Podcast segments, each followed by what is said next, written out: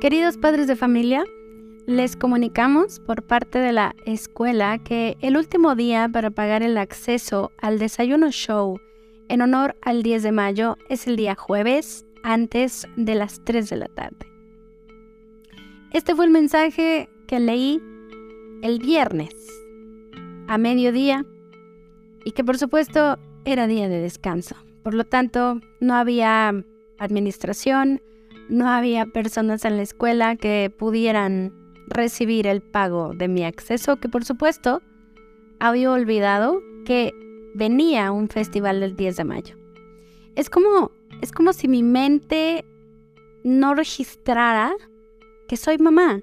Es como si algo muy dentro de mí todavía no terminara de registrar que tengo dos hijos y que el tener dos hijos implica estar en algunos eventos estar presente física y emocionalmente en algunas situaciones que para ellos pueden ser importantes.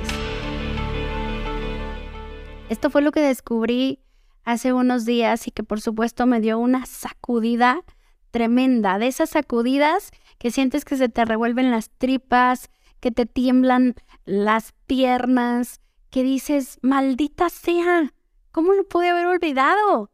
Y empiezas a sentir un enojo, una desesperación y por supuesto la bendita culpa que se hace presente y decir, ¿cómo fregados no puedes registrar que tienes dos hijos? Y que estos dos hijos tienen actividades en donde hay que estar. Y que el estar también es una decisión y que el estar más que una obligación tiene que ser una decisión consciente de, hey, tengo dos hijos, quiero estar, elijo estar. Y que para estar física y emocionalmente, pues también se tiene que renunciar a otras situaciones donde pareciera que también tendríamos que estar. En ese momento en el que, haciendo el almuerzo, todos estos pensamientos llegaban a mi mente y decía, ¿por qué carajos se me fue? ¿Por qué no lo registré? ¿Por qué, ¿Por qué me pasa esto? Y esos pensamientos, además de este autocuestionamiento, también tenían rasgos de castigo, también tenían rasgos de qué pésima madre eres. Yo decía, a ver, ¿de dónde vienen? ¿Por qué se están haciendo presentes? ¿Por qué con esta energía? ¿Por qué con esta intensidad? Y obviamente, pues descubrí que, mm, pues que mi Jan niña no, no tiene en su programación esta, esta presencia de mamá en, en eventos tal vez importantes. Mamá estuvo presente cuando pudo, cuando quiso, cuando le fue posible. No sé si fue en la mayoría o en la minoría de eventos, tengo un recuerdo uno que otro, pero recuerdo a mamá muy seria, recuerdo a mamá preocupada, recuerdo a mamá con cara de, ¿sabes? Como esa cara de, o sea, tendría que estar yo generando dinero en lugar de estar aquí aplaudiéndole a un mocoso o a una mocosa. Eh, su bailable, ¿sabes? Entonces, para mí, este evento, este momento con uno de mis hijos, tronó muchísimas situaciones inconscientes que por supuesto no había visto, porque si las hubiera visto, pues esto no estaría pasando. Y, y, hoy sé que lo que pasa es perfecto, hoy sé que lo que pasa tiene que pasar, porque si no, no hay forma de mirar eso que falta por sanar. Y pues ya al mirar esta situación, lo único que se me ocurrió fue hablarle a mi hijo y decirle, mi amor, a tu mamá se le olvidó pagar su acceso para el desayuno del 10 de mayo y es probable que pues ya no tenga acceso, es probable que no vaya y pues quiero preguntarte qué vamos a hacer. Y quiero ponerte algunos pues algunas propuestas y que tú decidas. De antemano, mi amor, pues te pido una disculpa. Em, no, no lo tenía en mi mente, no lo tuve presente. Y pues reconocer que, pues que había cometido esta falla como mamá. Y pues ver la cara de mi hijo se me partió el corazón. Em, afortunadamente no, no lloré, o sea, no caí como en este drama de maldita sea, soy una pésima madre, como en otras ocasiones, sino que mm, todo este proceso de aprendizaje y de clavado en el interior me ha llevado a adquirir herramientas que hoy puedo poner a la práctica y decir, pues ya, o sea, la falla, el error, ahí están. Y que ni siquiera sé si es una falla o un error, simplemente son formas, son decisiones. Y mm, al tener a mi hijo frente a mí, pues él solo me veía con cara de, qué mal, mamá, con su carita triste, sus ojitos se colgaron como de tristeza y dijo, qué mal, mamá, me hubiera gustado que estuvieras, porque pues he ensayado mucho con mi violín. Ahí supe, dije, oh, maldición. Este podcast parece que es de maldiciones y de malditas. Porque es como lo estoy sintiendo, es como lo recuerdo y lo revivo y lo vuelvo a sentir. Entendí que para mi hijo, el que yo estuviera en ese evento, para él era muy importante porque llevaba semanas de ensayo en su grupo de orquesta, llevaba semanas de ensayo para este gran evento y ahí lo entendí. O sea, ahí entendí que yo no estaba mirando algunas cosas que para otros son importantes, que yo pueda estar presente y que pueda mirar el esfuerzo y que pueda valorar el esfuerzo.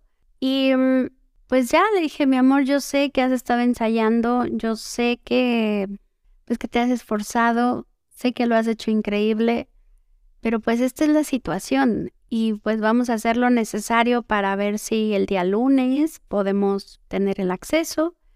Y si no, pues mira, te propongo dos cosas. La primera es que estés en tu evento y que seas el único niño que no tenga a su mamá presente. O no vas al evento y tú y yo nos vamos a desayunar, tú y yo nos vamos a pues a brincar a un brincolín y festejamos tú y yo el 10 de mayo. Y su carita seguía agachada y decía, sí mamá, está bien, qué mal. Se sube con su papá. Pues yo asumí que pues ya estaba hablado, que ya estaba entendido, pero obviamente mi mente seguía en esta repetición de la voz de mala madre, de no puede ser que se te haya olvidado, ¿por qué no lo tuviste en cuenta? En este reclamo y en este castigo. Y dije, bueno, total, ya pasó.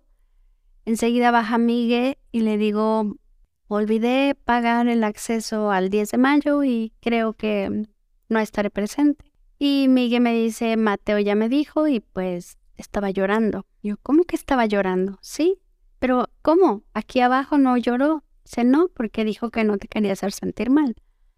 Entonces viene todo este proceso de entender cómo, cómo es que actuamos los hijos a veces para, para no lastimar a los demás, para no hacerlos sentir mal, em, y que de pronto pues el sentimiento y de pronto el no entender por qué pasan las cosas pues se queda allí guardado.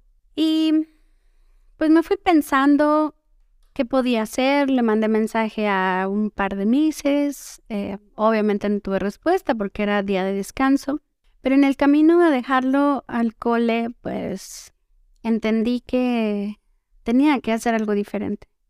Entendí que mi forma de llevar el rol de mamá, pues tenía muchas mejoras todavía y que era momento de de tomar acción y era momento de tomar decisiones importantes y una de ellas era pedir ayuda. Pedir ayuda y aceptar que no estaba pudiendo con algunas cosas como llevar yo mi agenda, como llevar yo esta parte de pues de actividades escolares, familiares, de trabajo con el equipo. Y pues esto me llevó a mirar que necesito ayuda, que requiero pedir ayuda y esa ayuda se llama una posible asistente personal, una posible asistente eh, administrativa, no sé, porque en mi mente no está registrada esa ayuda. Y mm, tomé la decisión de contratar a alguien que sea mi mano derecha, ¿sabes? Pero llegar a esta decisión ha sido tan duro porque me remonté a, a, mi infancia y me remonté al por qué mi madre no estuvo presente como a mí me hubiese gustado. Y entendí dos cosas. La primera es que mamá estaba muy ocupada probablemente en evadir su realidad, en evadir una realidad que tal vez no le hacía feliz, que tal vez mamá tampoco entendía que era mamá, mamá tampoco entendía que tenía hijos, mamá tampoco entendía que, que había situaciones importantes para los hijos en donde ella era una figura importante, pero pues al final mamá traía su programación del cómo mamá estuvo con ella. Esa es la primera, que al final los eventos importantes de otros no quiere decir que sean importantes para ti, pero ni siquiera es que no sean importantes para ti porque no quieres que sean importantes, sino porque en tu mente, en la programación inconsciente, no existe eh, esa parte de que para el otro puede ser importante. Pero tampoco existe ese programa de, hey, hazle saber al otro que tu presencia es importante. Hazle saber al otro que tu compañía puede marcar una diferencia. Eso es lo primero que comprendí estando en el gimnasio, por cierto porque mi mente no paraba y no paraba y no paraba y estos pensamientos me persiguieron hasta el gimnasio. Yo decía, voy al gimnasio y probablemente ahí me relaje y probablemente ahí ya se me olvide y se me pase y diga, pues ya, ya está hecho, ya, ¿qué más puedo hacer? Pero en ese rumiar de los pensamientos entendí esto, ¿no? Esto que te digo de, para mamá, tampoco, tampoco había esa programación que, que dijera, hey, tu presencia es importante para tus hijos. Ve. No hay nada más importante que estar en sus festivales. No hay nada más importante que estar en ciertos eh, momentos con ellos, ¿no? Y, lo segundo que entendí es que vengo de un matriarcado no muy sano. Vengo de un matriarcado em, en donde la mujer es la fuerte, es la que manda, es la que rige en el territorio, es la que ordena, es la que va por el dinero, es la que trabaja. Eh, esta mujer que no pide ayuda. Y por eso digo que es un matriarcado no sano, porque hoy que he entendido que es un matriarcado sano, el matriarcado sano pide ayuda, el matriarcado sano genera una tribu, el matriarcado sano integra al hombre a la vida y hacen un equipo, entonces yo crecí en el matriarcado opuesto, en el que desplaza al hombre, desplaza a todos a su alrededor y se ocupa de todo. Al ser un matriarcado no sano, pues viene esta característica de la mujer todas las puedo, de la mujer que no pide ayuda. Y por supuesto, al no pedir ayuda, pues mamá nunca, probablemente nunca se enteraba de los eventos o tal vez si se enteraba tenía que evaluar si iba por el dinero, si iba a trabajar o iba a los eventos. Y entonces entramos en este dilema de ambos, o sea, ambas decisiones son importantes. Si no voy a trabajar, no hay dinero, si no hay dinero, no hay comida, si no hay comida puede haber eh, complicaciones en la familia, pero también es si te vas a trabajar, pues renuncias a, ser esa figura que está presente y que para el otro es importante. Y que hoy sé que mamá, digo, no le he preguntado, seguramente cuando la vea, pues le voy a preguntar cómo se experimentaba ella y ya te contaré. Pero entendí que al venir de este matriarcado, pues también se entiende que la posibilidad de recibir ayuda no es una posibilidad. No para mi sistema, no para mi linaje de mujeres matriarcas, matriarcas no sanas. Em, y entendí que, pues que como mamá nunca pidió ayuda, como mamá eh, era la que tenía que ser la fuerte porque ella así se lo autoimpuso, pues viene la parte de es normal que en la mente de Janet no exista esta posibilidad de contratar un asistente, de contratar una mano derecha, de, tener alguien que se encargue de, de, ciertas cosas como esto, ¿no? De hacer los pagos, de agendar ciertos eventos. Y que tal vez para la mente de muchos es como ilógico que necesitemos a alguien que nos recuerde, que necesitemos a alguien que lo haga por nosotros, pero creo que depende mucho el rol en el que nos estemos viviendo las mujeres y es las mujeres que tenemos hijos. Es decir, nos estamos viviendo en un rol de 100% ama de casa, 100% emprendedora, 100% empresaria, o estamos tratando de, de, ser mamá, de ser emprendedora, de ser empresaria, de, de ser hija, de ser la amiga. Y es como, tenemos que entender que no podemos con todo. Tenemos que entender que hay momentos en los que sí es necesario pedir ayuda. Y esto es como lo que yo aprendí gracias a mi hijo.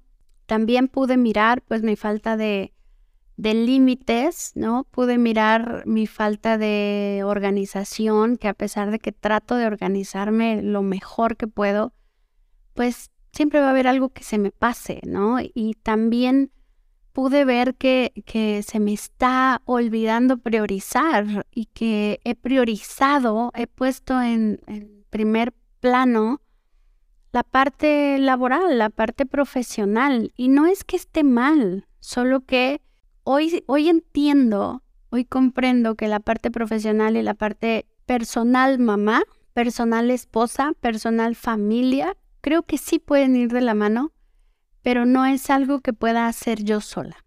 Creo que pueden tener la misma prioridad si es que me dejo ayudar, si es que hay alguien que, que esté al lado mío recordándome cosas, porque hoy sé que tengo que delegar y a lo mejor no delego la parte familiar, a lo mejor delego la parte, una parte profesional, a lo mejor delego una parte personal, no lo sé.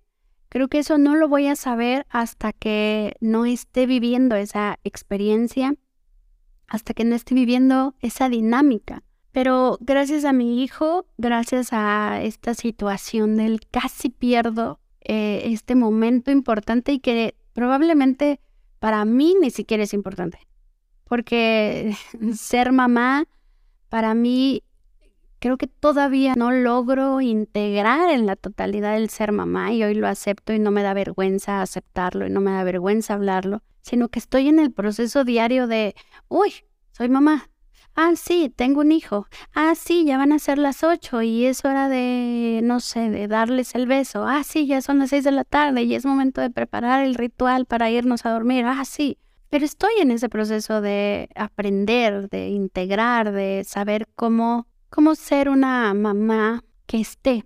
Yo no sé si voy a ser una mamá mejor que mi mamá, no sé si estoy siendo como mi mamá, no lo sé y tampoco me interesa saber. Hoy, hoy lo que sí sé y lo que sí me interesa es que gracias a mis hijos tengo esta oportunidad magnífica y extraordinaria de mejorar mis formas y mis maneras de ser mamá, de ser esposa, de ser amiga, de ser niña, de ser adulta, de, de ser una guía para la comunidad, hoy sé que mis hijos son quienes me guían a mí, quienes me guían de regreso a mí, quienes me guían a sanarme. Hoy sé que yo no vengo a hacer nada por mis hijos, hoy sé que yo no vengo a trabajar para ellos ni por ellos, hoy sé que, que ellos son quienes me están mostrando el camino a seguir para yo poder mejorar el ser mamá, el ser esposa, el ser amiga, el ser hija. Y me gusta, me gusta ser guiada por ellos. Y en ese mejorar, en ese mejorar a Jan, en ese mejorar las formas de Jan, ellos son beneficiados. Si tú eres mamá, Espero que esto te ayude un poquito a bajarle a tu estrés y a tu intensidad de que no estás siendo una buena madre. Y si no eres mamá, espero que puedas mirar a tu madre con ojos de compasión y entender que ella ha sido madre desde sus programaciones desde lo que ella recibió y pues ya, así funciona la vida. Ten un gran día, estés haciendo lo que estés haciendo, disfrútalo, sonríe. Y el mundo necesita seres más empáticos, seres más sanos, seres más saludables, pero sobre todo seres más conscientes. Y que ser conscientes implica vivir en esta angustia de, ah, esto no lo había visto, esto hay que mejorarse y hacernos cargo como buenos adultos responsables que somos o que nos gustaría ser, o que el mundo necesita adultos responsables. El ser adulto responsable para mí es dejar de culpar a los demás, dejar de criticar, dejar de juzgar, dejar de pelear y decir, está bien, esto es mío, esto es mío y me hago cargo y en este hacerme cargo muy probablemente muchas personas se queden en el camino, otras sigan conmigo, otras probablemente nunca se dieron cuenta que estuve o que no estuve. Y eso está bien también. Te mando un abrazo, disfruta tu proceso, cualquiera que estés viviendo. Y para sanar, la única forma desde mi mirada es aprender a vivir en la mejora continua. Te mando un beso, te mando un abrazo. Gracias por recibir esta información y nos escuchamos en el próximo episodio. Y por cierto, sígueme en mis redes sociales, Instagram, Facebook, YouTube y aquí en Spotify.